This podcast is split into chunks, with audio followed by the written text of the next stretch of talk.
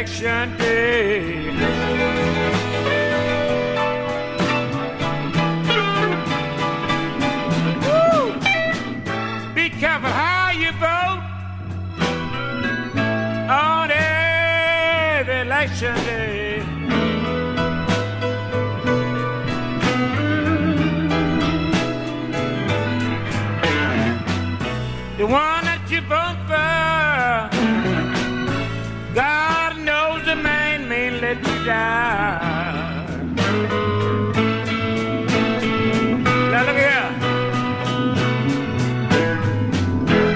He be your best friend. Gonna help you in every way he can. But when he takes a seat, just the other way. Be careful how you vote on every election day.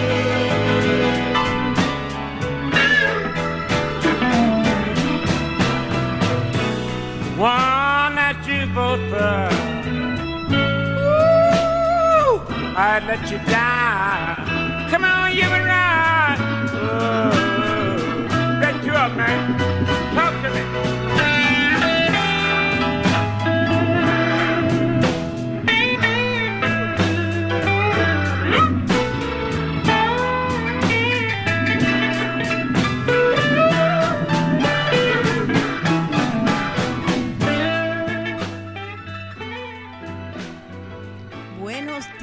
Puerto Rico, bienvenidas y bienvenidos a otra edición de Dialogando con Beni. Este es su servidora Rosana Cerezo. Y qué sabroso ese blues con el cual comenzamos hoy. Se llama Be Careful How You Vote. Cuidado cómo votas. Y es de un pianista de blues muy famoso, nacido en Mississippi, llamado Sonny Land Slim. Hoy vamos a escuchar música de los Estados Unidos y música en relación al voto y a la necesidad de activarse en la democracia a través de esa herramienta. Una herramienta eh, eh, que ahora eh, está el mundo entero pidiendo que los ciudadanos americanos ejerzan, porque hay que sacar a Trump, hay que sacar a Trump de, de la Casa Blanca por muchas, muchas razones. Y hoy vamos a dedicar el programa a, hacer un análisis de las elecciones en los Estados Unidos, Biden versus Trump, cómo va la cosa allí, eh, por qué es importante para nosotros también en Puerto Rico, cómo nos afecta a la isla particularmente que haya un presidente u otro. Y además también, pues, eh, vamos a hacer un análisis de esa política demócrata, cómo les va reclutando la base y en particular a la base boricua de los boricuas en la diáspora, que esperamos que se activen a votar.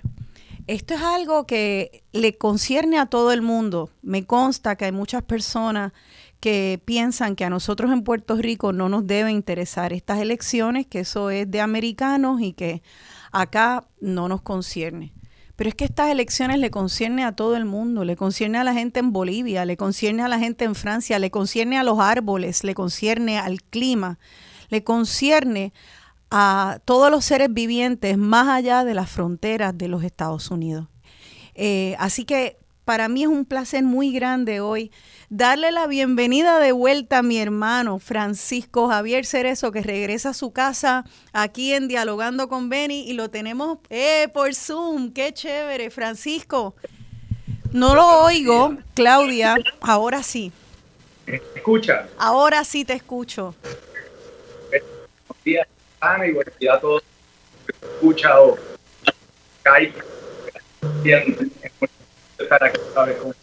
Gracias. Está, se oye bastante entrecortado. Ok. Voy, a, voy chequeando un par de acá en los Sí, es que de hecho tuvimos problemas tratando de conectarnos por Skype y por eso fue que comenzamos eh, tarde el programa, pero voy a pasar a darle la bienvenida a la otra invitada en lo que tú pruebas ahí eh, y ella se llama Carmen Baez y también es una alegría darle la bienvenida dialogando con Benny a Carmen. Carmen es una profesional boricua que vive en la diáspora hace mucho tiempo allá en el este de los Estados Unidos. Ella es una publicista muy condecorada en los Estados Unidos y luego de muchos años de estar fuera y después del, de la tragedia del huracán María, Carmen eh, fundó Puerto Rico por Puerto Rico. Eh, para mí es importante escuchar la versión de Carmen. ¿Por qué es que Carmen, llevando tantos años fuera, ahora se envuelve también en la política demócrata para tratar de asegurar que se que se saque al presidente Trump de la presidencia. Es un placer, Carmen Báez, darte la bienvenida aquí en Dialogando con Beni. Buenos días. Buenos días, Rosana, y gracias por tenerme aquí con ustedes. Es un placer y un honor estar contigo. Gracias, Carmen. Bueno, pues vamos a comenzar y a ver si a Francisco se le se escucha un poquito mejor. Javier, ¿está, ¿puedes hacer una prueba? Sí, ¿me escuchan? Sí, ahora se oye, ¿verdad? Sí, bastante mejor, sí. Perfecto. Pues muy bien, entonces, estábamos hablando, eh, estaba hablando ahí al principio sobre por qué es que es importante para los boricuas de allá y de acá que estas elecciones son particularmente importantes, no solamente para elegir a la, persona de, de, nuestra preferencia, sino es que hay, hay, las apuestas son mayores. Eh, con este presidente se ha visto un tipo de política jamás, jamás vista antes en los Estados Unidos. Y creo que se han, se han activado de manera política eh, sectores eh, que, y se han hecho alianzas que jamás antes se habían visto. Yo quisiera que nos explicaran por qué es de particular importancia para los boricuas activarse a votar en la diáspora. Francisco, ¿qué te parece? Eh, pues mira, a mí me pareció bien acertado lo que comentaste, que esto va más allá de los boricuas. Tuve a nivel global, como tú bien dices, en Francia, en Bolivia, en Guatemala, en Vietnam, están pendientes a los resultados de las elecciones. Eh, y está el mundo entero mirando a los Estados Unidos por múltiples razones, porque como, como se ha dicho muchas veces, cuando los Estados Unidos estornuda, al resto del mundo le da un catarro. Eh, y si eso es cierto que al resto del mundo le da un catarro, a Puerto Rico le da una monga severa. O sea, nosotros eh, el, el impacto de la política pública federal, internacional, nacional, como le quieras llamar, eh, de Estados Unidos, tiene un impacto tremendo sobre Puerto Rico. Así es que si bien es cierto que sea por eh, temas de, política económica con China, que eso impacta el costo de productos que llegan a las tiendas de Puerto Rico, o sea por la política de cambio climático que obviamente impacta a Puerto Rico, como vemos que estamos tan afectados por los huracanes, o en múltiples otros niveles, eh, la política de Estados Unidos impacta a nivel global. Pero Puerto Rico en particular, que es parte de los Estados Unidos, eh, y depende de tanta, tanto de la política federal eh, y de ayuda federal, entre otras cosas, y los derechos civiles en Puerto Rico, si tú crees igualdad de, eh, por lo que fuera, o sea, si tú estás racial, género, la razón que fuera, todo eso toca con la política federal de Estados Unidos. Así que tú no puedes divorciar, tú no puedes vivir en Puerto Rico, no puedes vivir prácticamente en ninguna parte del mundo, ciertamente no en Puerto Rico, y divorciarte y simplemente decir eso es un problema de los que viven en los 50 estados. Eh, eso nadie lo puede decir con seriedad. Incluso sabemos que durante en el 2016 muchas personas, ya quizás siendo un poco cínico y sintiéndose que el sistema de política eh, estadounidense es tan corrupto y, ya cansaba, no obstante que hubo ocho años de Obama, que fueron mucho mejores que ocho años de Bush, había un montón de gente que se sentía un poco golpeada y decían que Clinton y Trump eran la misma cosa y un montón o desperdiciaron su voto dándole el voto a unos candidatos marginales o simplemente ni salieron a votar. Bueno, pues cuatro años de Trump han demostrado desde toda la desregulación que ha hecho, que ha tenido un impacto terrible sobre el medio ambiente, los atropellos sobre los derechos civiles, incluyendo los, los gays, transgéneros, eh, minorías raciales, a los latinos, el trato de Puerto Rico en lo que vino siendo la ayuda federal después del huracán María, que desproporcionalmente eh, terrible comparada con la ayuda que se le ha dado a otros estados como la Florida, Texas y Luisiana después de desastres naturales. Vez tras ha visto, y ni hablar ahora con lo que está pasando con el Supremo Federal, que sabemos también, y recordemos a nuestros amigos en Puerto Rico, que las leyes federales, el concepto de supremacía de ley federal, las decisiones finales del Supremo Federal en Washington tienen una gran importancia sobre lo que sucede en Puerto Rico. Estamos viendo ahora como precisamente porque lo que tenemos es un presidente Trump en de haber tenido una presidenta Clinton, ahora tenemos una corte que seguramente esta semana se va a nombrar una para a la juez que va a llevar una mayoría, prácticamente una super mayoría de 6 a 3 entre los nueve jueces del Supremo Federal que son de, de, ultraderecha y ultraconservadores. Así que esos son una serie de ejemplos, unas pinceladas que estoy dando ahí de cómo los resultados de esta elección ahora, como pudo haber sido en el 2016, pero la gente no hizo caso, pero ahora yo creo que la gente se percata que es imprescindible salir a votar y hay tanto interés a nivel global y precisamente también porque en Puerto Rico la, tienen que los puertorriqueños en la isla Reconozco que los, los, boricuas en la isla no tienen el derecho al voto presidencial, pero sí tienen influencia con sus amigos, con sus familiares,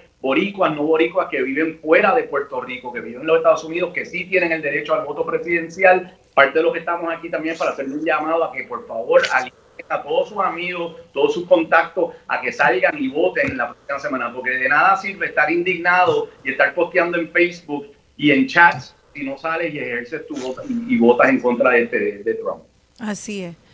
Eh, vamos entonces a darle la bienvenida y a pasarle el turno a Carmen. Carmen, eh, tú eres una de las fundadoras de la organización Puerto Rico por Puerto Rico, que se encarga de dar, eh, ayudar en este esfuerzo de reconstruir a Puerto Rico después del huracán María. Es una organización, eh, creo que es probablemente la única, que es solamente en los fondos que entran van 100% a el esfuerzo de reinvertir en Puerto Rico.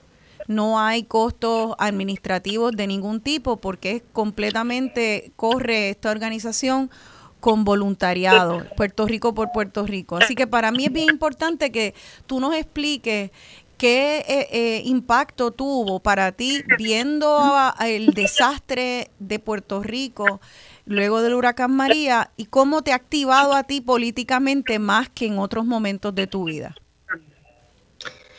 Pues buenos días, Rosana. Eh, te cuento un poquito. Eh, Puerto Rico del Puerto Rico, eh, yo lo fundé con varios colegas, incluyendo Francisco, profesionales boricuas que vivimos acá y hemos hecho una vida en la diáspora, aunque tenemos contactos directos y familias en Puerto Rico al día de hoy cuando nosotros fundamos Puerto Rico del Puerto Rico, decidimos dos cosas desde un principio, que son principios bien importantes. Uno era que no íbamos a tener, como has bien dicho, gastos administrativos. Lo segundo era que no nos íbamos a envolver ni involucrar con ningún gobierno, ni municipal, ni estatal, ni federal, ni FEMA, etcétera. Nosotros no damos un centavo a programas gubernamentales y nosotros no recibimos un centavo de programas de gobierno. Y eso es importante yo mencionártelo porque yo estoy aquí hoy hablando de manera personal y no representando a Puerto Rico o Puerto Rico, porque esa organización es una organización que se mantiene al margen de todo lo que es política. Eh, el beneficio para mí de haber eh, creado Puerto Rico o Puerto Rico es que he tenido un aprendizaje acelerado desde el momento de María. Eh, yo siempre he estado envuelta en filantropía a manera un poco más pasiva, siempre escribía los cheques, ¿no? Apoyaba financieramente a muchísimas organizaciones porque yo trabajaba a tiempo completo y mi tiempo era bien limitado para voluntariado, así que yo pues siempre cooperaba con dinero.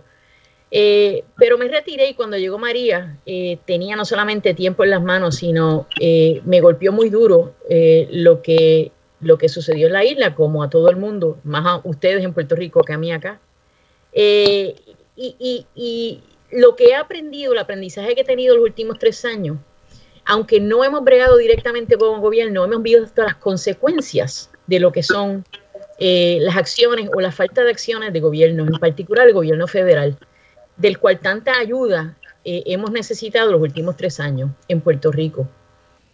Eh, Francisco habló muy bien al principio explicando por qué ciudadanos mundiales a nivel del planeta, les debe eh, preocupar esta elección. Eh, habló muy bien y muy claramente de por qué a nosotros los puertorriqueños, en la isla o la diáspora, ambos, nos debe preocupar esta elección tanto. Eh, así que hay muy poco que yo pueda añadir, pero dos puntos me vienen a la mente. Número uno, mirando hacia atrás, es el trato que recibimos cuando María, de hecho, el trato que continuamos recibiendo, porque han pasado tres años y los fondos federales han sido trabas después de trabas, después de trabas, burocracia. Eh, y no solamente eso, sino que fue hace unas escasas tres semanas, dos semanas atrás, que por fin el señor Trump decidió eh, darle eh, luz verde a 13 billones de dólares que han estado aprobados y listos para ir a Puerto Rico y ayudar con nuestra reconstrucción por los últimos tres años. Eso da asco. así que comprar una elección de esa manera para mí es una cosa eh, eh, eh, increíblemente despreciable. número uno, trayendo el, ejemplo, porque ahora mismo este, este, este, esta elección es tan importante, qué mejor ejemplo a nivel presente que tenemos ahora de lo que es el problema del virus del COVID. El COVID-19, una plaga mundial, no hay un científico no hay un doctor, no hay un médico, no hay un experto en epidemiología que no te diga que para nosotros en este mundo, el mundo del planeta, eh, poder dominar este virus tenemos que trabajar juntos. ¿Y qué ha hecho este presidente? Este presidente se ha salido eh, de la organización más importante de salud mundial como ejemplo y, ha decretado una falta de cooperación a nivel mundial con nuestros amigos, con nuestros aliados, con los expertos mundiales que también eh, ofrecen muchísimo en lo que es eh, eh, soluciones y, curas para, este virus. Así que eh, estos son dos ejemplos puntuales que te, doy te estoy dando. En adición a lo que dijo Francisco, yo creo que, o sea, no cabe ninguna duda que nosotros los puertorriqueños y particularmente sí los de la diáspora, también nuestros hermanos en Puerto Rico deben estar conscientes y envueltos en lo que es esta, esta elección. Bueno, al punto que, que creo que fue la semana pasada, Trump insultó a Fauci, bueno, lleva insultándolo eh, ya por meses, pero llegó a decirle idiota. Y a un doctor como el doctor Fauci, que lleva décadas eh, que envuelto en el estudio científico serio de virus, de creación de, de, vacunas, que tiene reconocimiento de la, de la comunidad científica internacional, que debería ser un orgullo para un país y para un presidente. Él ha osado llamarle idiota al punto de que ahora el doctor Fauci tiene que caminar con escoltas y también su familia porque han recibido amenazas a su vida y hostigamiento. O sea que lo que vemos aquí es ya eh, unos niveles de bajeza moral encumbrado en la posición de más poder, no solamente de Estados Unidos, sino a nivel mundial. Y yo creo que, que sobran entonces las razones por las cuales nosotros los boricuas no importa de, la ideología política que, seamos, entendamos que hay que movilizar a los boricuas en este rinconcito y los millones que hay allá para tratar de, de, mover. Tenemos, estamos en este momento histórico, en una encrucijada donde se puede hacer un impacto sobre una situación crítica, no solamente para Estados Unidos y para Puerto Rico, sino para el mundo.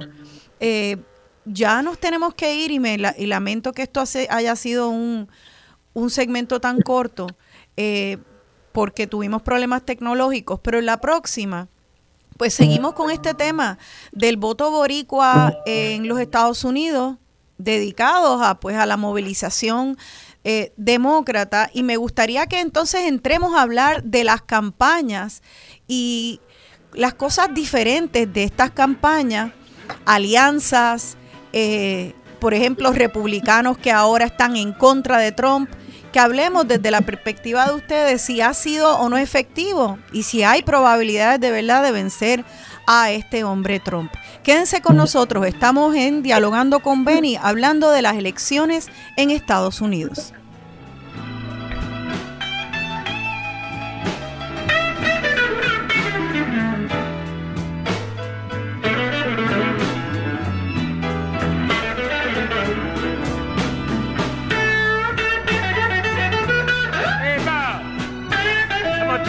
Bust out a little bit. Let me hear you ride, Professor Ride. Ride, ride, ride, ride. Hey, y'all,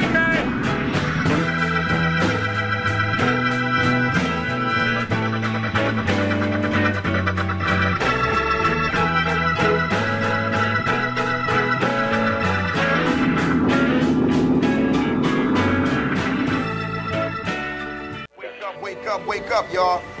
Black Torture Boss DJ from around the way, and you're listening to WAKE Radio, spreading tunes across your rooms. From Marvin Gaye to Hackaway, from Nina Simone to Pendergrass, we pay tribute to the legends of the past and introduce the legends of the future. Special big up to my man Johnny Stevens, who shares his passion with us every day.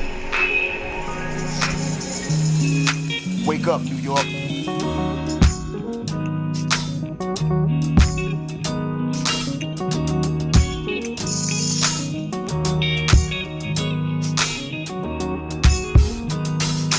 Wake up, everybody, no more sleeping in bed.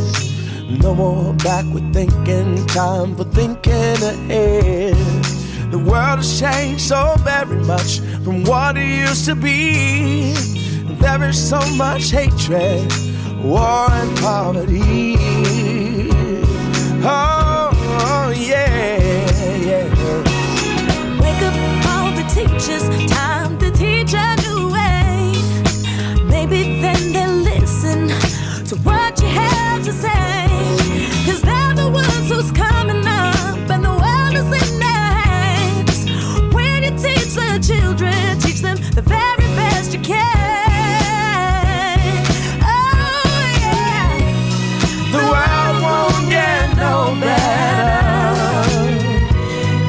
just let it be.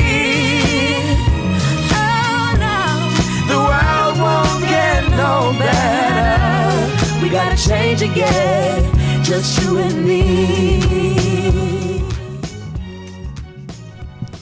Aquí de vuelta a Dialogando con Beni, yo soy Rosana Cerezo y estoy dialogando con mi hermano Francisco Javier Cerezo y con Carmen Báez, ambos fundadores de la organización Puerto Rico por Puerto Rico, que son eh, es una organización que ayuda en el esfuerzo de reconstrucción de nuestra isla luego del paso del huracán María. Eh, estamos eh, pues, esperando que ellos me salgan aquí en pantalla, se fueron un momento, pero bueno, estábamos hablando en el segmento anterior de por qué es importante para los puertorriqueños votar. Eh, y para los que estamos acá en la isla, ahora los veo, qué bueno. Para los que estamos en la isla, pues este eh, alentar a los puertorriqueños a que voten y que voten demócrata, que voten demócrata.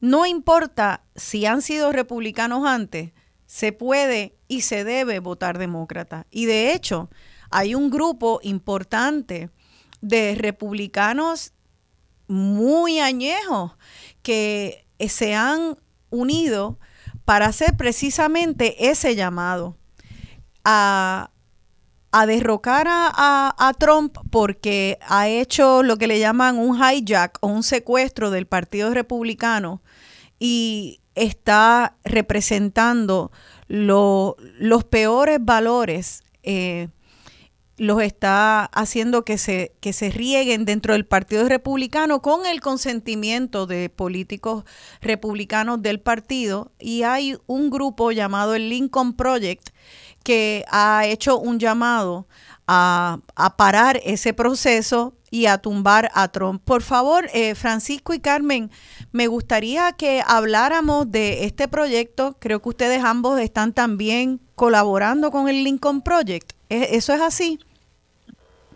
Francisco. Eh, eh, sí, antes de empezar a hablar del Lincoln, brevemente mencionar respecto a Puerto Rico Puerto Rico, Carmen es muy, muy humilde y muy, muy, muy gentil en hablar de todas las otras personas. Ella ha sido sin duda el motor indiscutible, un, un, un fenómeno en lo que fue impulsar Puerto Rico por Puerto Rico y les pediría a todos que le echen un vistazo a la página que es prxpr.org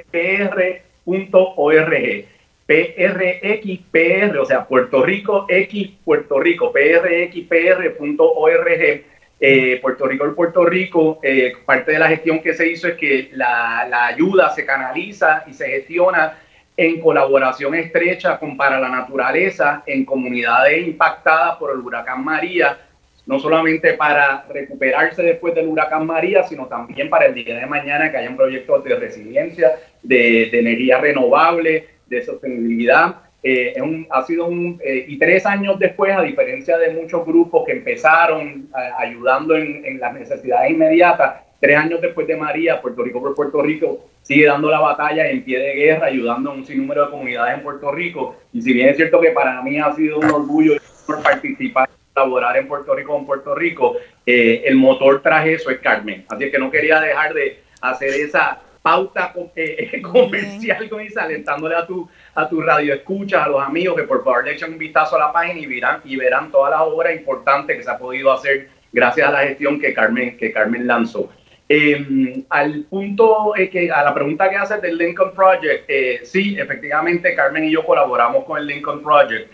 El Lincoln Project, que muchas personas que quizás están escuchando eh, a- a- ya eh, sus anuncios, eh, ellos están principalmente, ellos empezaron impulsando su mensaje y diseminando los anuncios a través de las redes sociales. A medida que ha cogido fuerza el grupo, eh, han recaudado suficiente dinero para también poder tener anuncios de radio, de televisión en, distintas, en distintos mercados clave. Incluso en Puerto Rico se estaba empezando a ver publicidad del Lincoln Project. Y ciertamente los fundadores iniciales, o sea, los fundadores, eh, el grupo, el núcleo del Lincoln Project son una serie de republicanos, incluso estrategas de los niveles más altos, por ejemplo, Steve Schmidt, eh, que fue estratega republicano eh, que le llevó la campaña, por decir, a John McCain, fue el director de campaña de John McCain, eh, así que personas de muy alto nivel dentro del, del mundo de estrategas políticos republicanos tradicionales Sí. históricos que se sintieron que Trump eh, estaba violentando todos los conceptos eh, de lo que era ser republicano tradicional y que ya visto había cruzado la raya a ser antiamericano y que era un reto existencial. Si bien, y, entonces se organizan como un núcleo inicialmente republicano contra Trump. Y como ese han salido un sinnúmero de otros grupos, muchos de los cuales pueden encontrar en internet como Republican Voters Against Trump y una serie de otros grupos que esencialmente son conservadores que se sienten que Trump ya, que ya aquí la división no es entre progresista liberal y conservador o demócrata o republicano, pero más bien que Trump es un reto existencial independientemente de si tú eres conservador o liberal, porque es un tipo que está atropellando eh, los derechos civiles, la constitución y los pilares de lo que es la sociedad civil. Ese fue en su momento como empieza el Lincoln Project cuando se organiza hacia finales del año pasado. El Lincoln Project ha evolucionado mucho desde entonces y se ha convertido en un grupo esencialmente bipartidista eh, en el cual colaboran un sinnúmero de progresistas, liberales, demócratas, eh, desde, lo podríamos llamar izquierda de- americana a centro izquierda, a moderado y centrista, eh, y se ha convertido en una coalición de personas que esencialmente están a Trump. Al margen de eso, eh, ellos también enfocándose en la comunidad latina, organizan un grupo que es como un grupo de liderazgo latino, eh, que se le llama el Hispanic Steering Committee, y organizan un grupo de, de latinos, de, varios puertorriqueños, cubanos, venezolanos, de todo tipo de tendencia política, conservadores, liberales, progresistas, eh, y los invitan a que se conviertan como que este brain trust, este grupo que ayuda al Lincoln Project en todo lo que viene siendo alcanzar a la comunidad latina en Estados Unidos en general y incluyendo obviamente a la puertorriqueña, pero a la venezolana, a la cubana, colombiana, centroamericana, la que fuera, California, Arizona, Pensilvania, Florida, etcétera. Y en, ese núcleo que ellos or- organizan nos invitan a, a Carmen y a mí a participar. Así que Carmen y yo participamos activamente con ellos. Eh, Carmen y yo también habíamos organizado con varios otros voluntarios. Esto siempre es a nivel voluntario, cero compensación, simplemente porque creemos en causa justa. Un, un grupo que se llama Muévete Boricua. Y entonces Muévete Boricua se ha aliado con el Lincoln Project para alcanzar a la comunidad latina en general, pero obviamente a la- el enfoque bien puntual, eh, casi quirúrgico de Carmen y mío es a la comunidad puertorriqueña, eh, con una serie de influencers que están estrechándole la mano a la comunidad puertorriqueña en la diáspora para que se activen y salgan a votar. Pero conclusión, eh, perdona la respuesta larga, pero el Lincoln Project es uno de muchos grupos, probablemente el más, el más conocido que ha salido, que quizás en un momento dado empezó con, con, republicanos, conservadores desafectados, pero se ha convertido en una coalición importante eh, de personas que creen en, en, pues, causas justas y que están en contra de Trump por múltiples razones. Lo último que te diré al respecto, en una de las llamadas que tuvimos del Lincoln Project eh, hace par de semanas, para mí fue bien interesante y lo cito siempre como un ejemplo, que en esa llamada, colaborando con el Lincoln Project, está Chuck Rocha. Pueden buscar a Chuck Rocha. Chuck Rocha es uno de los estrategas políticos más importantes de lo que se considera la izquierda ultraliberal de Estados Unidos, que incluso fue un asesor bien senior para Bernie Sanders, de uno de los asesores principales de Bernie Sanders y el arquitecto de la victoria de Bernie Sanders con los grupos latinos, porque como recordarán, Bernie Sanders fue mucho más efectivo que los otros candidatos demócratas en alcanzar a la comunidad latina y todo eso es producto de la estrategia política de Chuck Rocha. Y Chuck Rocha está colaborando hombro a hombro con la gente del Lincoln Project y en ese mismo Lincoln Project pues hay personas que fueron los estrategas políticos de John McCain y de Mitt Romney. Así que es una alianza bien interesante que tiene desde el estratega político de Bernie Sanders a estrategas políticos de George Bush y de Mitt Romney, todos bajo la teoría de que el enemigo de mi enemigo es mi amigo y que esto es un momento en que hay que salir, votar, derrotar a Trump y ya en otro momento podremos eh, discutir con seriedad las diferencias de política pública que pueda haber entre algún conservador y algún liberal, pero que esto es un momento que simplemente hay que sacar a Trump. Lo último que te diré bien rápido es que ellos están enfocándose no solamente en sacar a Trump, sino también en eh, tratar de sacar a los senadores y otros políticos que han sido cómplices de Trump, a los Mitch McConnell, a los Lindsey Graham, eh, a la Murkowski, a, Susan Collins y todos estos senadores que le, han que le han jugado el jueguito a Trump y que le han permitido estar donde está y abusar tanto eh, de su poder. Así es que el, el, enfoque es Trump principalmente, pero también todo ese andamiaje y ese aparato político republicano que se ha quedado callado y ha sido cómplice activo o simplemente por silencio de todos los atropellos de Trump. Y ese ha sido el enfoque del Lincoln Project. Se espera que el enfoque ahora en noviembre Trump y estas otras personas, pero que continuará para tratar de desmantelar este, este, este aparato tan siniestro y tan cínico que ha permitido que Trump eh, haga lo que ha hecho en estos últimos años. Eh, para, para añadir a eso, yo vi una entrevista de ellos en, en, en la televisión, el programa 2020, 2020, y es interesante como ellos asumen responsabilidad porque los primeros seis creadores del Lincoln Project eh, fueron de, la, de las personas más importantes en crear campañas, imágenes y para, para los republicanos eh, y republicanos que yo creo que fueron súper nocivos también, ellos eh, les hacen esa pregunta de que si ellos asumen responsabilidad de haber explotado actitudes o prejuicios racistas, homofóbicos, xenofóbicos, y ellos hicieron un repaso de conciencia y dicen, mira, ¿sabes qué? Ahora nos damos cuenta que había unas semillas de todo eso que nosotros estábamos explotando y también están ahora con este proyecto Lincoln Project tratando de, reparar eh, el daño que se ha hecho no solo con Trump, sino con campañas y administraciones republicanas anteriores que no era solamente esta es mi posición económica, sino predicado sobre prejuicios eh, dentro de la base de ese partido.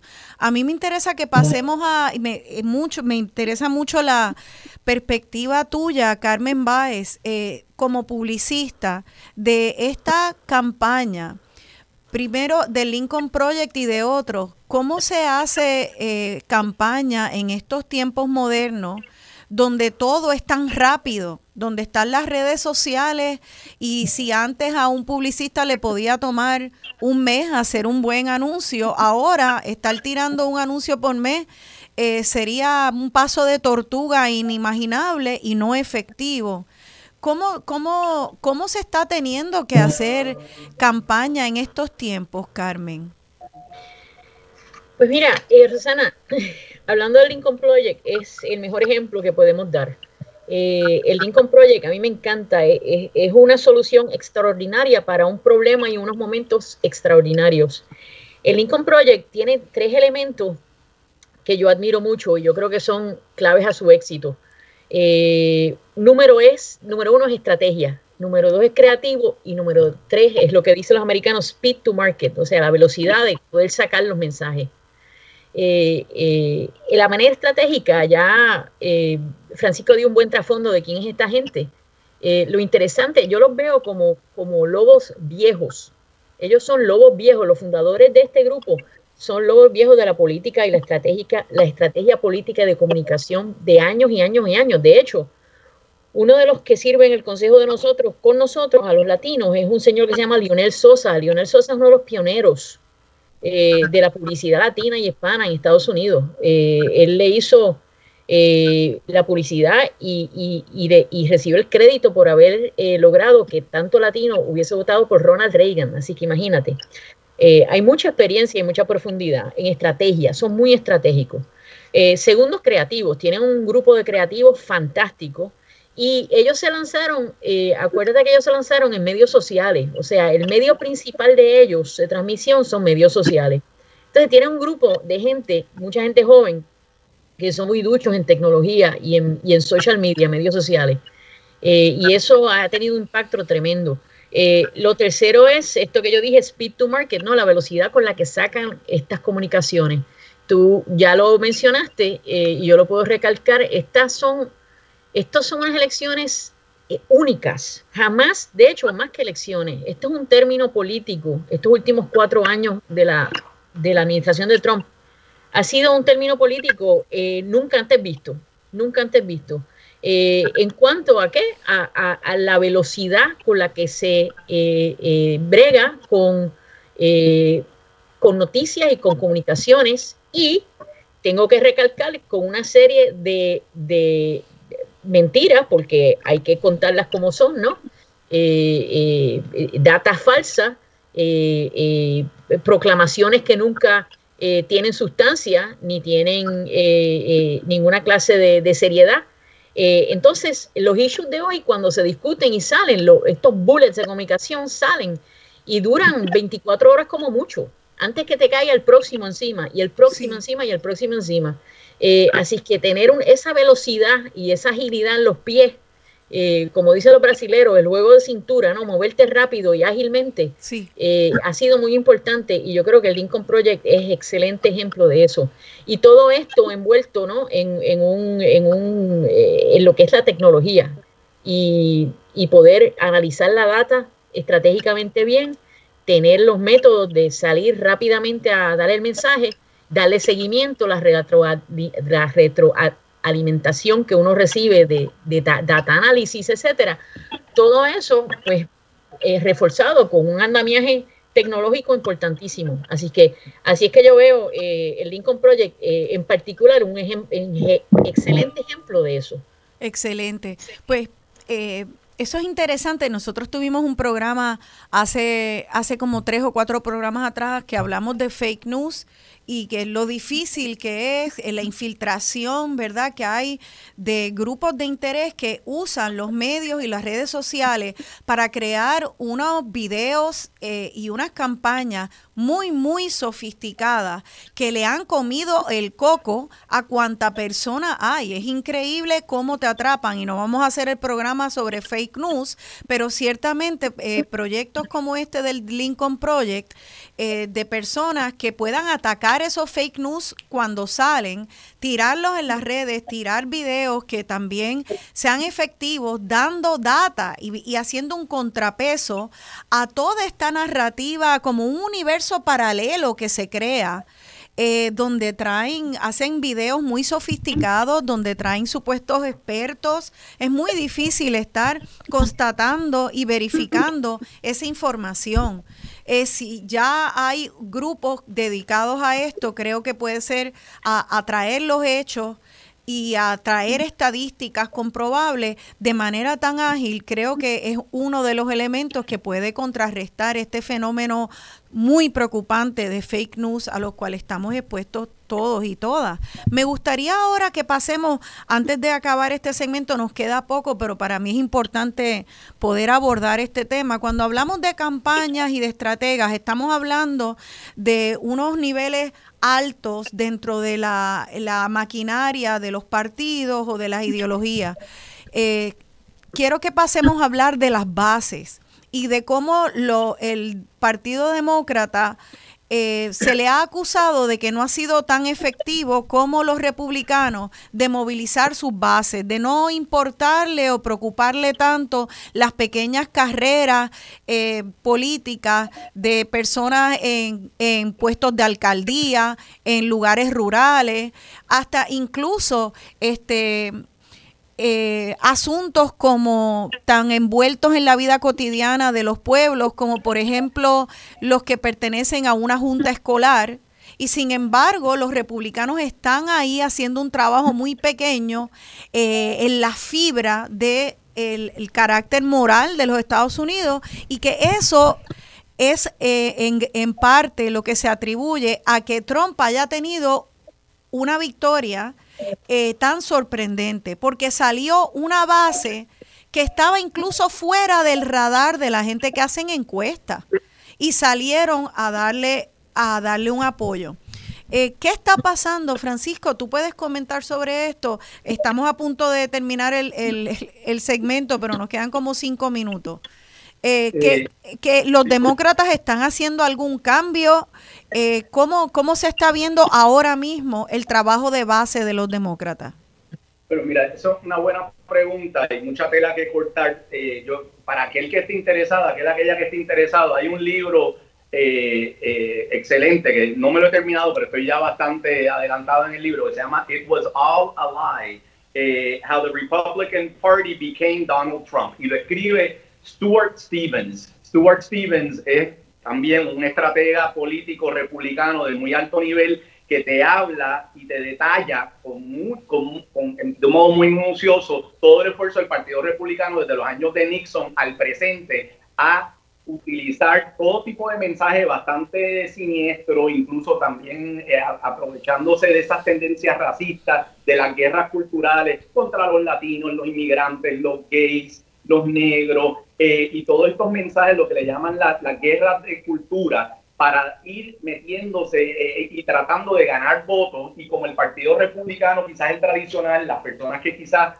la razón por la que se identificaban con republicanos porque querían pagar menos en impuestos, tenían eh, algunos otros temas de mucha importancia, se hacían de la vista larga mientras el Partido Republicano estaba haciendo un llamado a lo peor de las personas, aprovechándose de ese lado bien oscuro de los Estados Unidos como el racismo, la homofobia, la xenofobia, aprovechándose de eso para sacar ventaja política. Como eso es un fenómeno que empieza en los años 60, 70, durante la lucha de los derechos civiles en Estados Unidos, y ha continuado y como por muchos años, bajo Reagan, Bush, padre, Bush hijo y una serie de otros eh, a nivel federal, pero a nivel estatal también con gobernadores y senadores y congresistas a todo tipo de nivel, como el Partido Republicano se aprovechó de, de, de, ese lado bien feo de los Estados Unidos para sacar ventaja política y movilizar a su base. Es un libro fascinante, es sumamente interesante y los aliento a que se lo lean, porque efectivamente lo que es Trump es precisamente la manifestación burda y grotesca, de, yo le llamo el id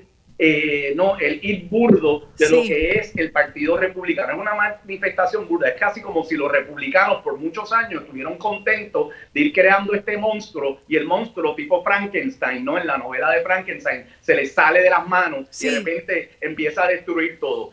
Trump es una extensión lógica y terrible de lo que fueron políticas republicanas por muchos años, apelando a lo peor de este país y ahora de repente se les ha salido de las manos y se está consumiendo al mismo Partido Republicano.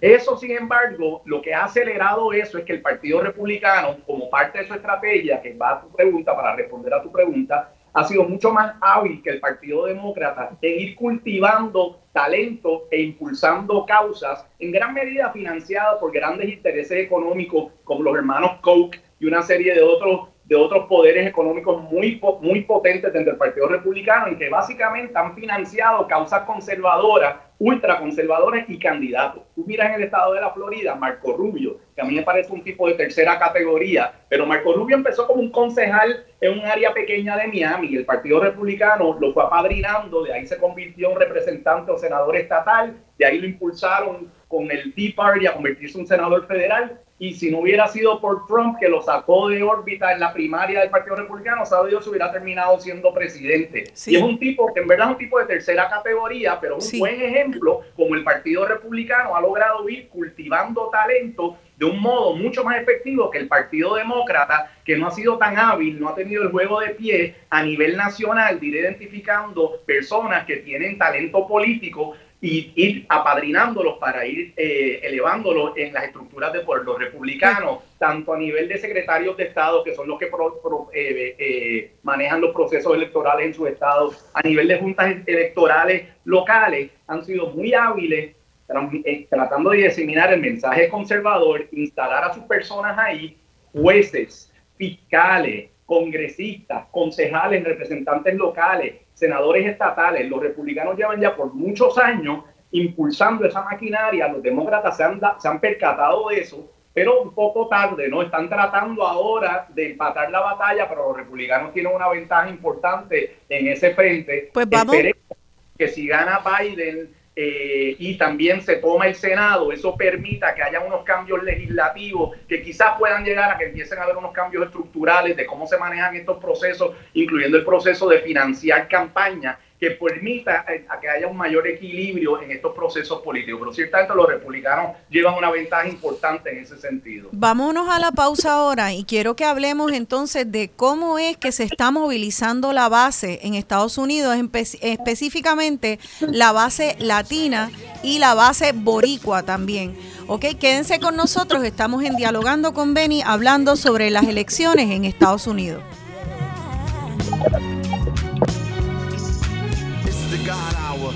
Morning I wake up just for the breath of life. I thank my maker. My mom say I come from hustlers and shakers. My mind building on skyscrapers and acres. He said, take us back to where we belong. I try to write a song as sweet as the Psalms. Though I'm the type to bear arms and wear my heart on my sleeve. Even when I fail in God, I believe. Read the days and weave through the maze. And the seasons so amazing. Feed them and raise them. Seasons are aging. Earthquake.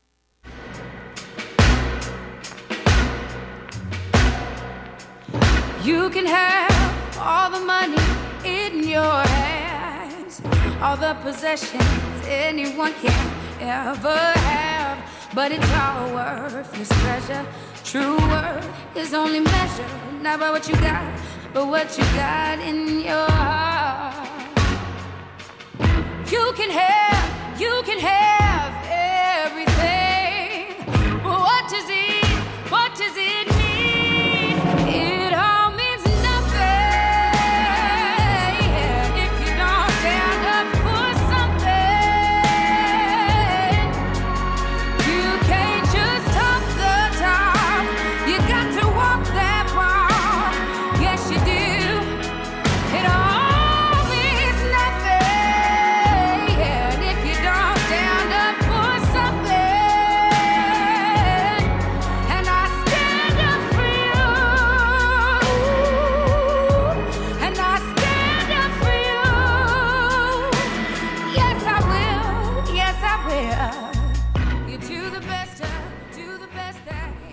Aquí de vuelta dialogando con Benny, yo soy Rosana Cerezo y estoy dialogando con mi hermano Francisco Javier Cerezo y con Carmen Báez. Ambos pertenecen a Puerto Rico por Puerto Rico, una organización dedicada a la reconstrucción de Puerto Rico post María.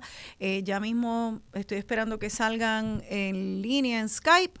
Eh, y bueno, y también en este segmento le vamos a dar la bienvenida a que ya la veo ahí, a Natacha Otero. Qué bueno que se une a nosotros. Natacha Otero es también una mujer activista eh, boricua en la diáspora que se ha unido al esfuerzo de las campañas de los demócratas y la campaña Biden-Harris, fundando eh, Boricuas con Biden en las redes sociales. Buenos días, Natasha Otero.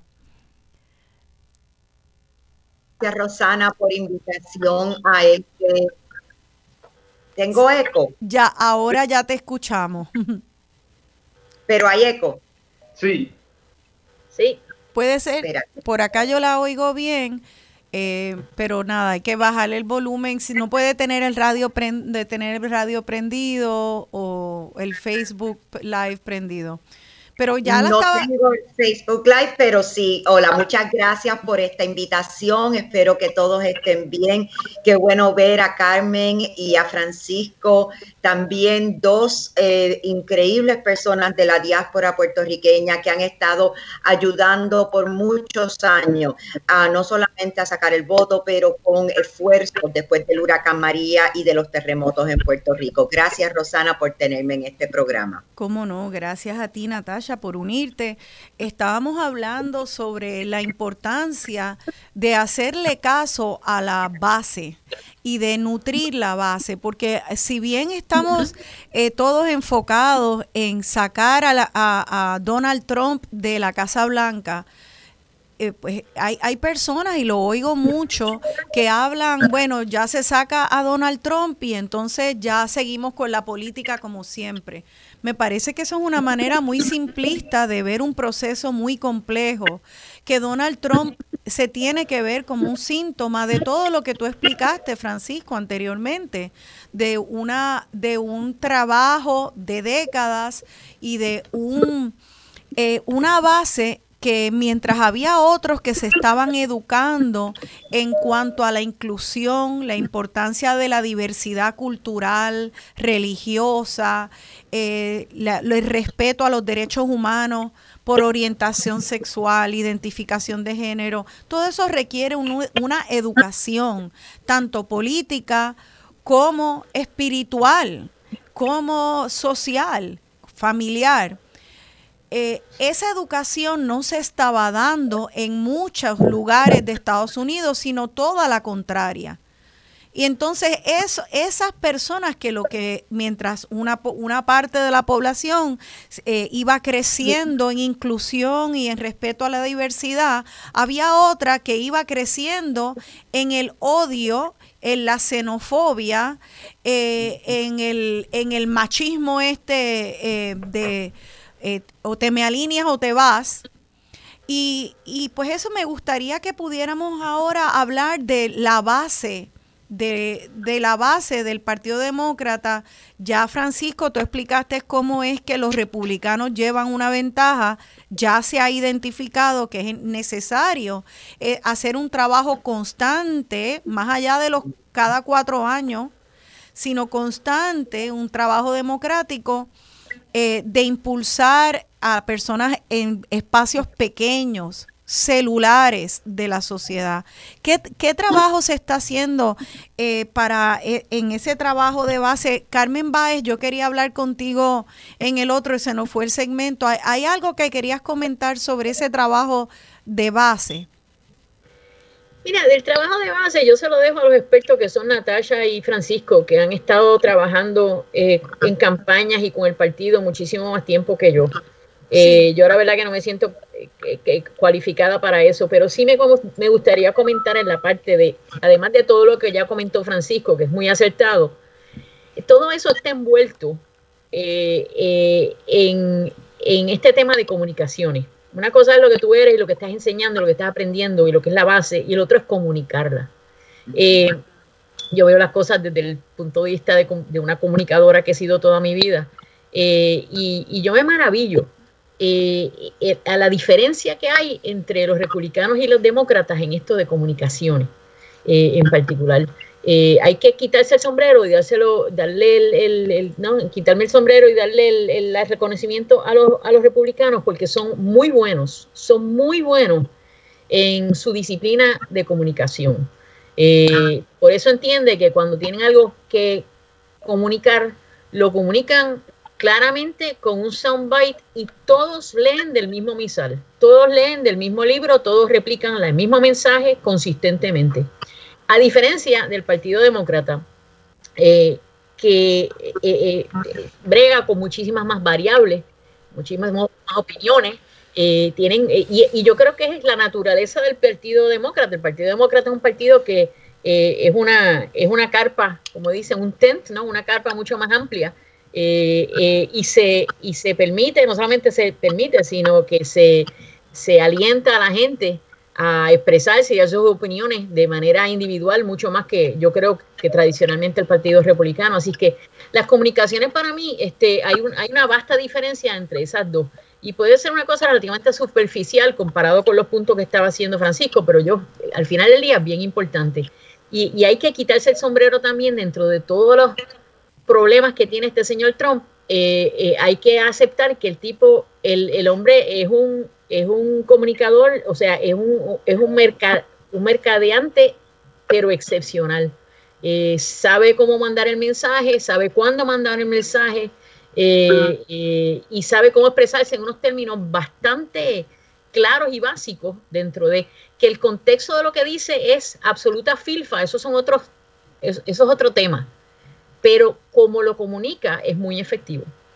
Esos son mis, mis dos pensamientos sobre eso. Eso es muy interesante porque es un presidente que de una manera jamás vista antes está todo el tiempo pegado a Twitter y parece estar todo el tiempo pegado a las redes sociales, a Fox News y a todos los medios de comunicación que usa su base, canales que nosotros ni podemos imaginarnos, programas de radio de la ultraderecha.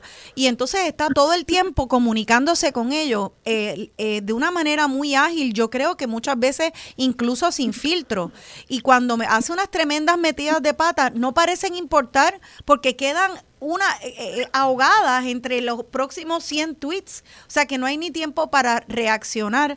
Esa base él la está nutriendo todo el tiempo. Entonces vamos, eh, me gustaría, eh, Natasha, si, si puedes entrar ahora al ruedo. esa comunicación con la base, que es precisamente lo que hay que fortalecer con el Partido Demócrata, ¿cómo tú estás viendo esa base activándose. Tú misma comenzaste boricuas con Biden. Eh, ¿Tú recibiste un mandato del Partido Demócrata o fue algo que tú orgánicamente, porque te nació, eh, quisiste hacer?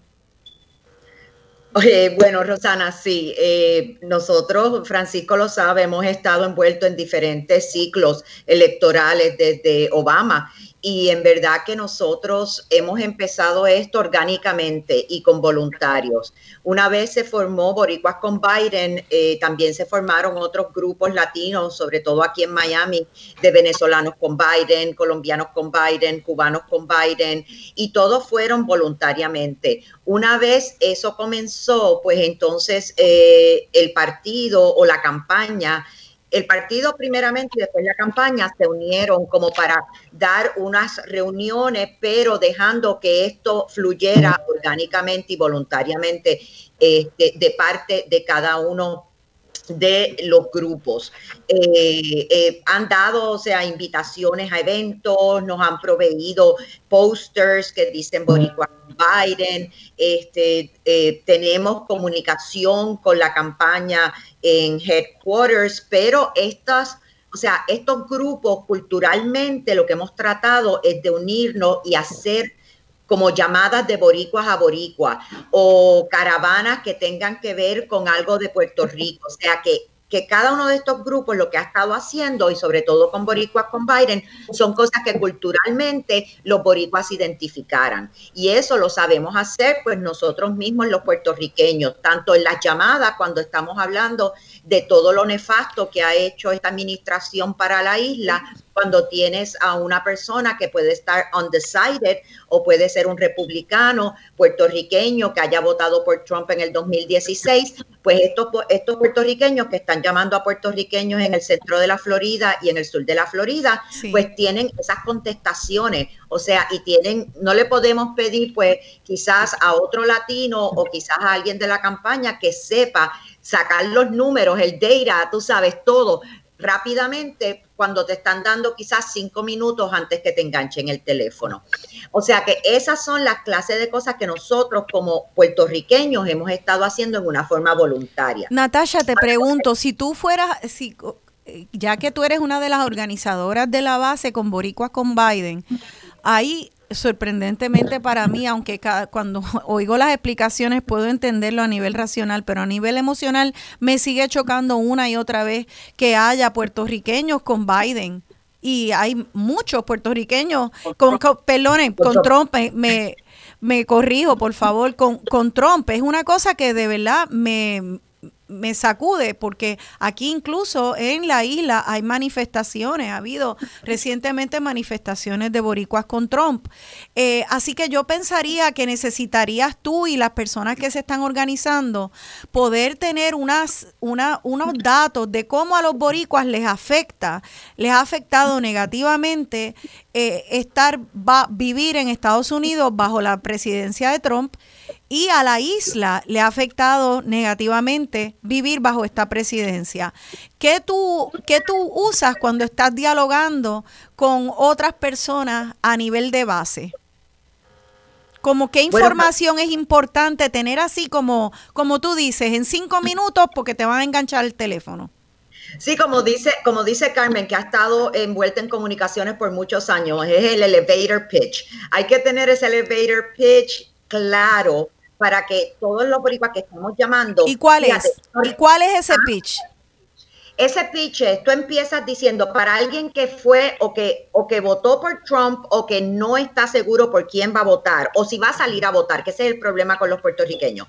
Seguida es, eh, tú sabes cómo esta administración ha, ha ha tratado a Puerto Rico luego del huracán María, cómo se cuestionó el presidente cuestionó los, eh, las muertes de María, cómo el dinero del Congreso que apropió el Congreso de 49.5 mil millones de dólares, él se pasó diciendo que eran 91 mil millones, que no es cierto, y que nunca se le ha dado toda la cantidad a Puerto Rico. ¿Sabes que nos llamó que somos sucios, que somos, o sea, Tú, haces ese mensaje sobre todas estas razones y ahora lo último que hizo fue poner a alguien como Peterson en la junta que sabemos que esa persona los únicos intereses que tiene son en los eh, en los eh, buitres, en los stocks buitres. La Junta de Control Fiscal, ¿te refieres?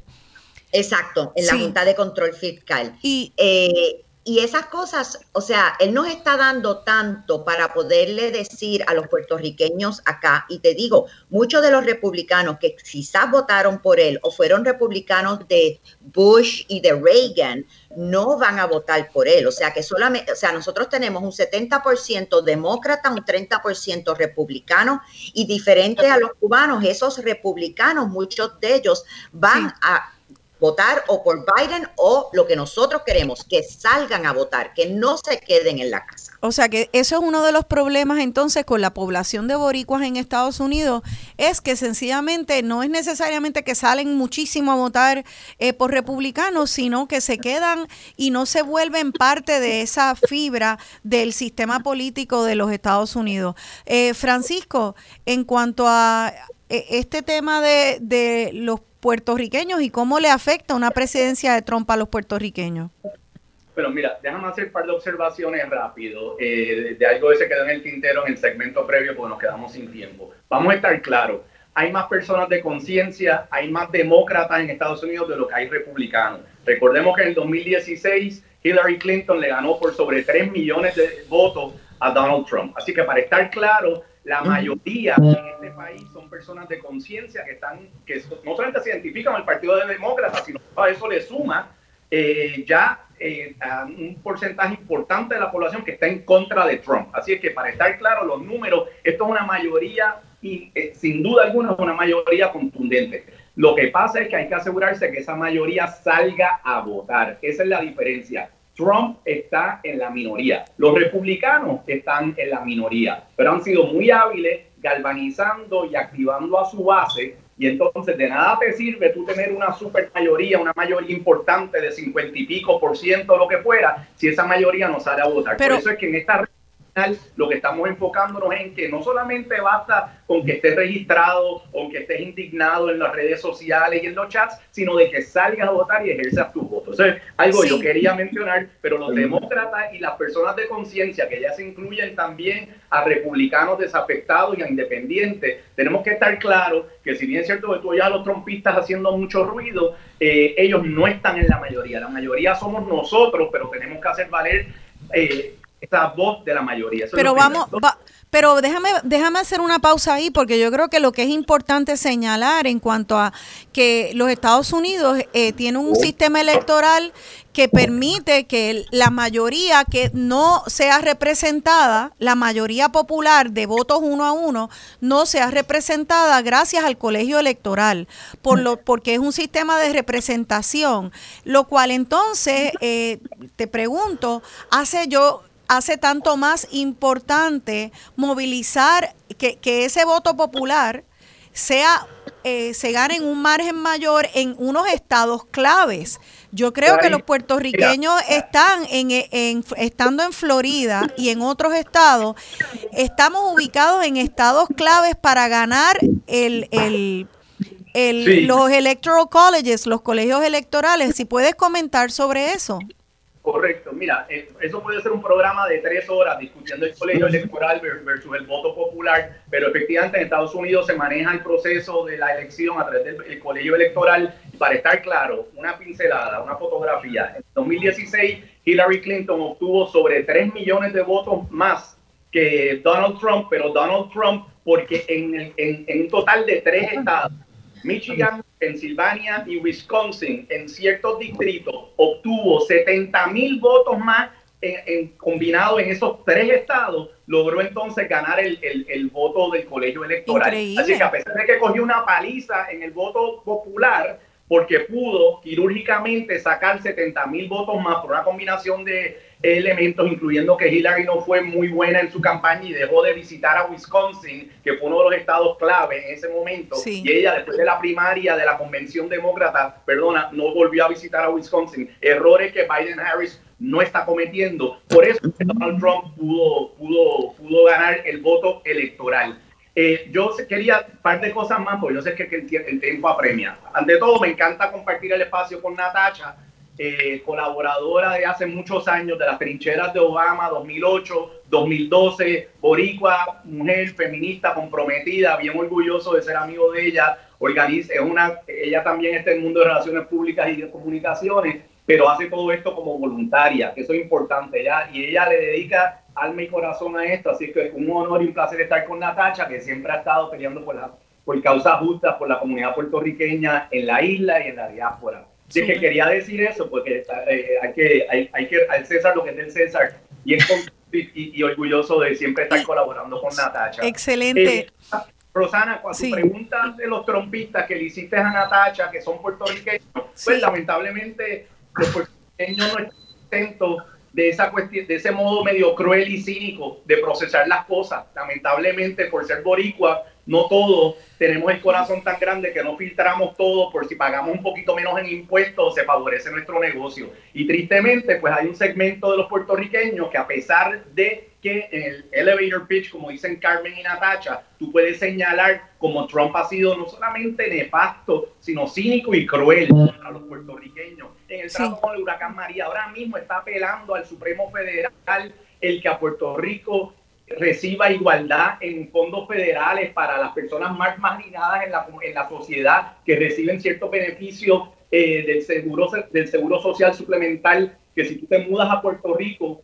Sí. que eso ya en sí implica personas que tienen incapacidades y están en unas posiciones económicas muy precarias. Él está argumentando ante el Supremo Federal que Sí. se revoque la decisión del Tribunal de Primera Instancia del Apelativo de que si tú eres puertorriqueño viviendo en Puerto Rico, tú no cualificas para esa igualdad de beneficios federales eh, de seguro social suplemental. Así de cínica y cruel es la administración Trump y lamentablemente hay puertorriqueños trumpistas que simplemente se cierran los ojos, tapan el cielo con las manos y porque de algún modo u otro creen que van a sacar algún tipo de ventaja política tratando de posicionarse como una, bajo una administración Trump o de algún modo u Sí. otro ellos entienden que redunda de un modo en su finanza o porque tristemente son personas que viven en el antaño donde ser homofóbico, donde ser todos estos ismos de homofobia, xenofobia son aceptables supuestamente bajo el manto de la religiosidad y agarrando y, y- Sí. y escondiéndose detrás de, de- de versos religiosos y de, y, eh, y de la Biblia. Ante eso, respondiendo a entonces ese llamado de Trump a lo peor en nosotros, lamentablemente. Pero la inmensa mayoría de los puertorriqueños no están con Trump. Lo importante, sin embargo, es que esa inmensa mayoría de los puertorriqueños que están en contra de Trump, que creen en causa justa, que quieren eh, se tienen que activar. Por eso es que entonces hay este, que me encantaría que Natacha y Carmen hablen un poco más de eso. Es por eso es que es bien importante que los puertorriqueños, que la inmensa mayoría están en contra de Trump, pero que salgan a votar. En el 2016 había un número de boricuas registrados en Estados Unidos en general y en la Florida puntualmente extraordinario, que si esos boricuas se hubieran activado y hubieran votado proporcionalmente por Clinton consistentemente en sus números, Trump no hubiera ganado. Con el voto boricua nada más que los números de boricuas en la Florida nada más, si hubiesen salido a votar, o sea que tú te puedes registrar, pero si no sale es como tener una voz, pero no hacerla valer, no, no usar tu voz. De nada vale tener una voz y no la usa. Y ese, ese, ese ha sido el problema de los, de, los puertorriqueños en la diáspora por muchos años, 2016, 2012, problema que dicho sea paso, los cubanos nunca han tenido. Los cubanos llegaron a Estados Unidos después de la revolución cubana y siempre han hecho valer su voz, siempre han hecho valer su voz y por eso es que son un poder político tan importante. Los puertorriqueños no lo hemos hecho y eso es lo que tantos grupos independientes, incluyendo el que funda Natacha, con boricuas con Biden y una serie de otros grupos. Jimmy Torres, hay que reconocerle, voto boricua, boricua vota del centro de la Florida, Jimmy, colaborador puertorriqueño, súper progresista, pro unión,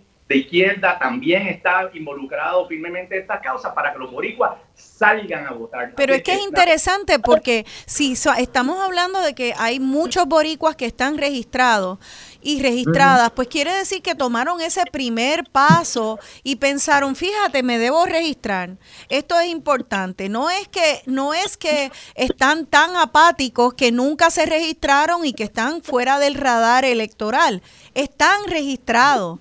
Ahora, eh, ¿cómo es que una persona empieza ese baile y hace solo el primer paso y no el segundo? ¿Será que no da ese segundo paso porque no lo no le hablan a la comunidad boricua? ¿Será que no da el segundo paso porque no se entusiasma, porque no siente pertinencia en la, en la narrativa de los demócratas? Vamos a quedarnos eh, en este punto para retomarlo en el, en el último segmento, nuestro cuarto y último segmento.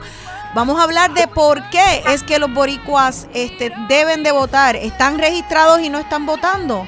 ¿Por qué vale la pena salir a votar este 3 de noviembre en Estados Unidos? Quédense con nosotros, estamos en Dialogando con Benny.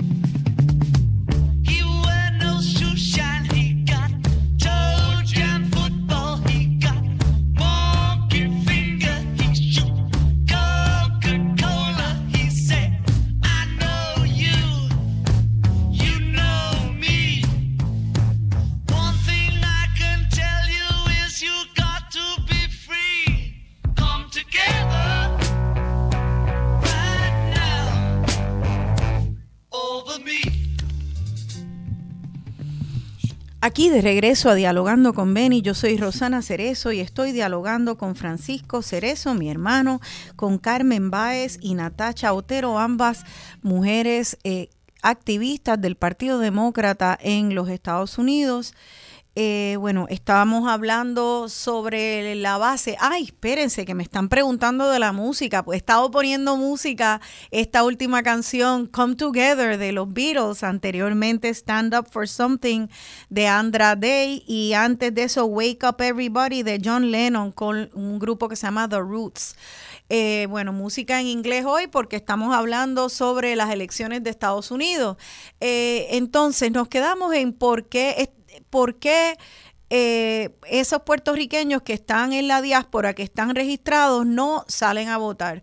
De hecho, he leído, y no sé, me gustaría que ustedes me corrijan si estoy en lo, en lo eh, equivocada, que sí hay mucho boricua militando y activo con los republicanos. No sé si mucho, pero que hay boricua y mayormente hombres, que hay como una división entre las tendencias de los votantes en general, de las votantes eh, mujeres y hombres, que tienden a ser más los hombres y en particular hombres latinos u hombres boricuas que favorecen a Trump por algo de esta imagen del bravado machista, que yo no soy débil, yo no ando con ay bendito, y yo no soy víctima, y todo, toda esa narrativa macharrana que él también eh, manipula y explota.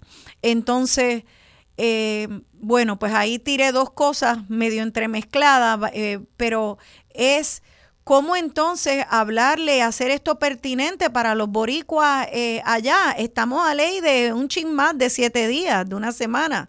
¿Queda algo por decir? ¿Qué es lo que puede, puede impulsar a esos boricuas registrados a salir a votar? Que no se haya dicho ya. A Natacha no se le está oyendo. Ah. Ahora, ahora sí. sí, sí, Natacha. Yo creo que sí Ah, tengo el eco nuevamente, no sé por qué.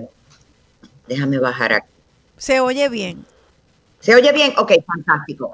Pues mira, una de las razones que yo creo que están pasando en estas elecciones diferentes a 2016 o el 2018 es que estos grupos que se están organizando están sacando a los puertorriqueños a votar porque sabemos ese eh, porcentaje bajo que ha habido en el pasado, sea por educación, sea porque nadie fue a donde ellos and engaged them. En el 2018, para darte un ejemplo, Rosana, tenemos el ejemplo de Rick Scott.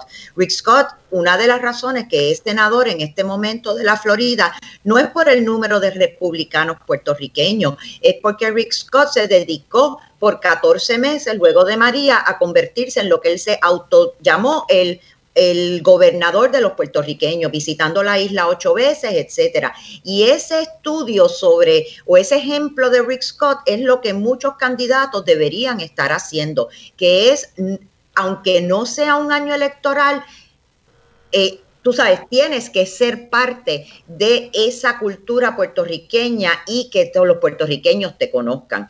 Así que yo creo que eso es mucho tiene que ver eh, con la falacia de que hay muchos republicanos en el centro de la Florida. No, no es que hay muchos republicanos en el centro de la Florida, es que muchos votaron por Rick Scott porque era la única cara que conocían, especialmente los votantes de María cuando llegaron aquí. Y fue la mano que, pues, supuestamente, pues, le salió a la ayuda. Nosotros estamos haciendo lo que posible podemos hacer eh, con lo poco que tenemos de voluntarios. Digo, tenemos muchísimos voluntarios, pero sí, esta parte de que el candidato sea parte de ese, esa cultura puertorriqueña que, se siente a comer mofongo o que le hable a los puertorriqueños en clips, en videos, etcétera, es muy necesario. Eh, cuando los puertorriqueños políticos republicanos vienen aquí al centro de la Florida y se toman 15 fotos y dicen que son republicanos y que son este partidarios de Trump, también parece que hay muchos este, que lo siguen, pero quizás es que siguen el Partido de Puerto Rico, estadistas republicanos. No es en específico que sigan el movimiento de Trump. Así es como lo veo yo. Francisco o Carmen, ¿tienen algo que puedan añadir a eso? Mira, eh, yo he estado escuchándolos a ambos de ustedes y pensando en unos números que yo acabo de ver recientemente. Eh, y, los comparto por eso de poner un poco de perspectiva de data a lo que se está hablando. Eh, todos sabemos que hay casi 6 millones de puertorriqueños en Estados Unidos. de esos elegibles a votar, miren qué interesante, en el 2000 46% de esos puertorriqueños votaron.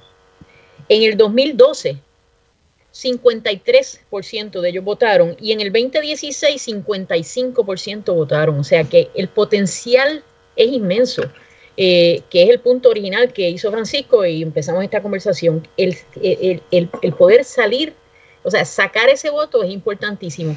Yo también soy creyente de, o sea, ¿qué, qué, qué, qué se le dice a esta gente? ¿Cómo puedes tener un diálogo racional eh, eh, entre, entre posibles votantes, etcétera? Yo creo que es muy importante y racional es una palabra que, que es clave en lo que estoy diciendo. Porque yo creo que hay, como todos hemos experimentado, hay un segmento eh, de, de votantes que son trompistas y son trompistas eh, fanáticos, ¿no? Eh, a nivel de culto. Y, y, pues hay un grupo que no importa qué suceda, qué pase, cuáles son los da la data y, lo, y, los facts, ¿no? Eh, eso no, es imposible tener un diálogo con esa gente, pero sí hay mucha gente en el centro y muchos indecisos todavía, algo de indecisos todavía.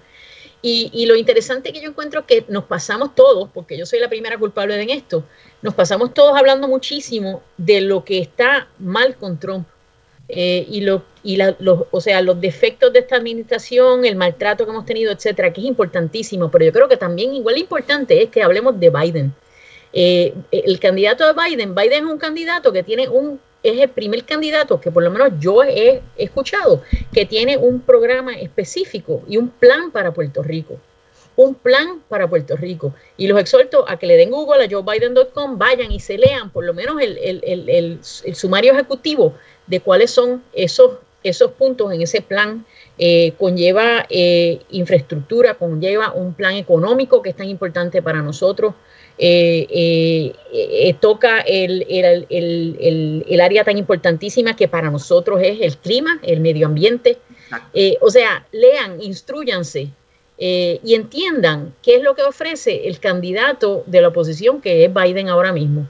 Eh, yo creo que eso es muy importante, es una cosa que no abundamos mucho en eso. Eh, que te, y te agradezco, ¿no? Carmen, que, que, lo traigas, precisamente porque yo tuve una conversación con mi hija que tiene 25 años, es millennial, y. Francisco y yo sabemos muy bien, ahora voy a revelar su, su historial eh, eh, electoral aquí, tal vez ella no me diera permiso, pero bueno, con el permiso de, Gabriela. Eh, para las elecciones pasadas, ella le iba a Bernie. Entonces, cuando sintió que hubo traqueteo dentro del Partido Demócrata, que no fue justo, que le robaron las elecciones a, a, Bernie, la candidatura a Bernie, eso es lo que ella sintió, igual que muchos jóvenes. Y entonces lo que hizo fue darle el voto al Green Party, al Partido Ambientalista de los Estados Unidos, que de hecho ahora no está en carrera. Eh, cuando uh -huh. en el último debate Biden versus Trump, yo hablé con Gaby, ella ya se había decidido eh, de una manera este, no inspirada eh, de votar un voto en contra de Trump. Y en el último debate me dijo, fue bien importante porque ahora no solamente voy a dar un voto en contra de Trump, sino que puedo darlo a favor de Biden. Porque finalmente Biden se habló de quién es él, de quién es Biden, no solamente porque soy compa era compañero compañero de Obama y, si te gusta Obama, vota por mí. O soy el voto anti-Trump y si estás en contra de Trump, vota por mí. Ella le gustó que él tuviera la valentía de decir que había que hacer una transición y salir de, de la dependencia del petróleo y que se atreviera a hacerlo. Eso le habla a muchos de los millennials que son los que van a recibir la catástrofe del cambio climático si no se toma una, unas acciones contundentes. Y de la misma manera, él tocó muchos puntos sobre su plataforma. Era muy importante que lo hiciera. Francisco, ¿qué tú opinas de eso? De Biden como Biden. Eh, que tal vez un, eh, tiene una posición muy particular porque es centrista y en el partido hay personas más a la derecha de él y mucho más a la izquierda de él. Ay, no se oye, no se escucha. A ver. Ahora. ¿Me oye? Perfecto. ¿Me oyen? Sí, un poco lejos, un poco lejos, si te puedes acercar, pero ajá. Bueno, mira, yo me alegro que Carmen trajo ese punto, porque es un punto bien importante. Yo, yo he participado ya en varios, eh, desde la campaña de Kerry, Obama, eh, las dos de Obama, Clinton, y, la real- y todos sabemos que históricamente los candidatos presidenciales pasaban por Puerto Rico, históricamente muchos iban, recogían su cheque en, durante tiempos de primaria, tanto demócratas como republicanos, hablaban de que Puerto Rico, eh, auto, que lo que lo que en términos de estatus, pues hablaban de que creían que el, lo el famoso self-determination, decían dos o tres platitudes y se iban. Eh, Joe Biden es el primer candidato que yo he visto eh, para la presidencia que ha puesto un plan para Puerto Rico. Así que es bien importante lo que Carmen dice, serio. También puedo comentarle que yo fui una de muchas personas, no pretendo que yo fui voz cantante ni punta de lanza en esto, pero hubo un grupo importante de puertorriqueños en la isla, en la diáspora, de izquierda, de centro, no te diría que hay mucho de derecha, porque no hay muchos de derecha eh, que no estén necesariamente con Trump, pero ciertamente te puedo decir independentistas, populares, eh, PNP, que colaboraron en este plan Biden eh, para Puerto Rico. O sea, ese plan se preparó inicialmente como una plataforma para Puerto Rico, una agenda para Puerto Rico, y recibió retroalimentación de montones de personas serias, que simplemente no quiero violentar confidencia, pero les puedo asegurar que habían de todo.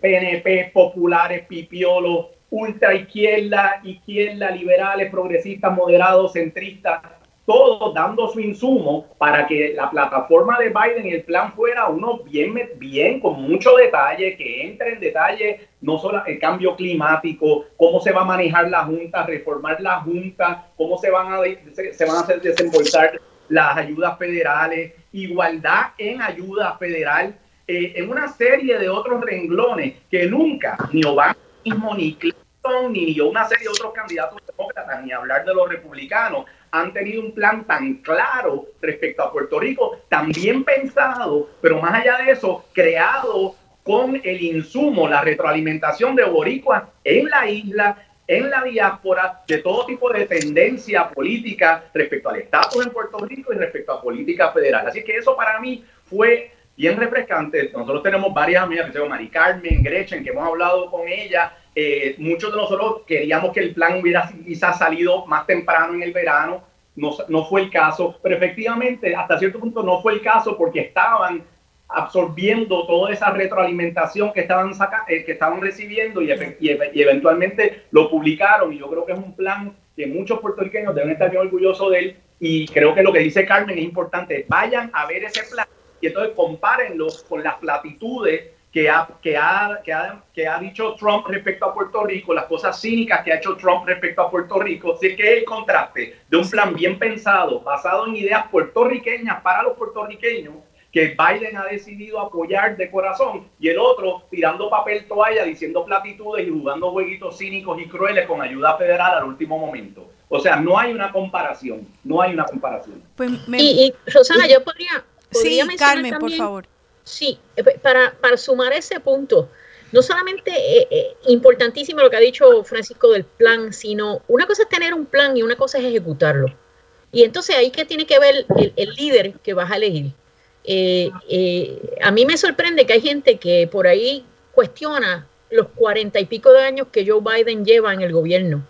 Eh, o sea, no tenemos tiempo suficiente en este programa para darle la lista de todo lo que ha logrado y a lo que ha contribuido, a lo que ha legislado Joe Biden en, los- en sus últimos tiempos en el gobierno. Así que voy a obviar eso, pero lo importante es que estamos hablando de experiencia y estamos hablando de seriedad de un líder. Eh, vis a vis eh, un Trump donde al día de hoy, o sea, y aquí yo me pongo el sombrero de ciudadana, eh, eh, yo vivo acá en el estado de New York y, y puertorriqueña, pero también americana, o sea, yo, yo vivo aquí del día a día mío. Esto es un Trump que no ha, mucho habla, pero no hay un, no hay un plan para COVID. No existe un plan para lograr eliminar esta plaga de COVID que está matándonos. Más de 220 mil americanos muertos al día de hoy. Eh, este es un tipo que habló de la muralla que nunca se construyó, eh, eh, una economía que está destruida en este momento, un plan de salud que nos ha prometido a- acá en Estados Unidos que nunca ha llegado, Entonces, estamos hablando, es importante no solamente tener un buen plan, sino también tener una, un líder que sepa eh, y, haya, haya demostrado que lo puede ejecutar. Estamos hablando de dos, dos personajes sumamente diferentes en noche y día. Es que eh, es increíble como... esa parte yo creo también hay que considerarla. Es increíble como eh, el, el, Trump mismo ha echado a sus turbas en contra de, de ciertos gobernadores como esto de Liberate Michigan, que él hizo un llamado eh, a que a que el Michigan no hubiera restricciones eh, de, de, cuarentena y de distanciamiento social y eso fue un llamado a que hubo un intento de secuestro de la gobernadora eh, de, de Michigan. O sea que no solamente no ha habido una política federal coherente para, para poder llevar a los Estados Unidos a una política eh, alineada con eh, las directrices científicas, sino que también entonces lo que hace es tirar a las turbas en contra de aquellos gobernadores que se están tratando de alinear con esa eh, con esa política. Francisco, te veo que pidiendo un turno. Yo quiero, como sé que el tiempo vuela y estoy viendo el reloj que quedan menos de 10 minutos, nos hemos enfocado mucho en lo cruel, cínico y nefasto que es Trump y lo incompetente y corrupto que es. Y ahora, afortunadamente, hemos empezado a hablar de los méritos de Biden y eso es importante. Pero no, podemos no puede terminar el programa sin que también hablemos de Kamala Harris. La senadora Harris es formidable. Todos los que me conocen saben que yo la apoyé a ella bien temprano. Soy fan de ella, la conozco personalmente, conozco al esposo. Es una mujer que representa lo mejor de Estados Unidos es hija de inmigrante, es mitad negra, mitad de descendencia hindú, una mujer comprometida, honesta, con intelecto superior, agudo y comprometida con Puerto Rico. Desde que salió electa al, Senado Federal, ha dicho presente con Puerto Rico desde el huracán María, con las ayudas, eh, poniéndole el guante en la cara a la Junta de Control Fiscal en temas importantes, temas de salud, cambio climático, el COVID, Kamala Harris ha estado diciendo presente, pero más allá de eso también es el contraste. Veamos lo que es el Partido Republicano y lo que representa Trump. Trump con sus secuaces y sus cómplices como Mike Pence y en Biden, que ve un hombre serio que efectivamente, como dice Carmen, ha tenido cuarenta y tantos años de servicio público, no de político, sino de servicio público y de integridad, ahora haciendo un cambio generacional. Él se pudo haber aparecido con alguna otra, una calcomanía de él, pero no, ¿qué escogió? Traer como su número dos a una mujer negra, lo que acá le llamamos la famosa Women of Color, comprometida con causas justas, con una trayectoria seria y con integridad. Eso es fundamental también. Así que cuando estos puertorriqueños están decidiendo a quién yo voy a salir a votar o estoy registrado, pero salgo a votar o no, fíjense entonces, miren esas caras, ¿quién se parece más a nosotros? porque cuando yo veo a alguien como Kamala Harris, me acuerda mucho más al puertorriqueño. Veo sus ideales alineados con nosotros. Cuando yo veo a Kamala y veo el papel que ella ha desempeñado como mamá, los hijos que tiene con Doug, ¿no? Y veo toda la obra que ella ha hecho en California, etcétera, por causa justa, yo la veo con, mucho más alineada con las causas justas que nos importan a nosotros como los puertorriqueños. Así que en estos últimos minutos, y cediéndole la palabra, por favor, a Natacha y a Carmen, que son mujeres puertorriqueñas dignas de todo el respeto del mundo, yo creo que es importante también notar a las mujeres puertorriqueñas que son tan importantes en el voto boricua en la diáspora, que digan presente y reconozcan ¿Quién tú ves en esas papeletas que te representan más a ti, a tu voz? Y yo te diría que es Biden con, de la mano con Kamala Harris, hombro a hombro, que Mike Pence, Rudy Giuliani, Donald Trump, todos sus secuaces como Mitch McConnell, Marco Rubio y esta partida de personas de quinta y tercera categoría. Sí, no, bueno, ya nos queda nada más que un par de minutos. Este segmento es más corto porque tenemos que entregarlo. Yo este, quisiera hacer una analogía aquí y es que, fíjate, en Puerto Rico en el verano del 2019 sacamos a Ricky Rosello. Eso requirió que nosotros corriéramos el velo y eh, eh, viéramos unas barbaridades que se hablaban en ese chat. Eh, que eran disimuladas. Eh, eh, luego nosotros hicimos un análisis para que pudiéramos entender la conexión entre ese chat y las políticas públicas de Ricardo Rosselló. Eso había una línea directa y clara para que entendiéramos, mira, el chat no era más que la, la manera burda, cruda de, de, de justificar unas políticas con Trump lo interesante es que tenemos una oportunidad de participar eh, no en las calles, sino en las urnas, para derrocar a este tipo como se sacó a Ricky Rosselló, pero con un hombre que no hay que encontrar ni buscar ningún chat. Si él dice las peores barbaridades, eh, Twitter todas las mañanas.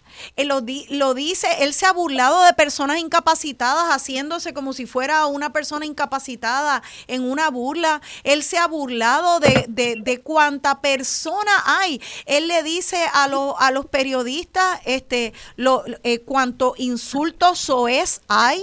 O sea, él, él es un chat con un mega micrófono eh, alto y ahora tenemos la oportunidad de salir a las calles. Parece eh, increíble, pero lo- los puertorriqueños eh, ya, ya ustedes yo creo que han hecho el caso, ¿no?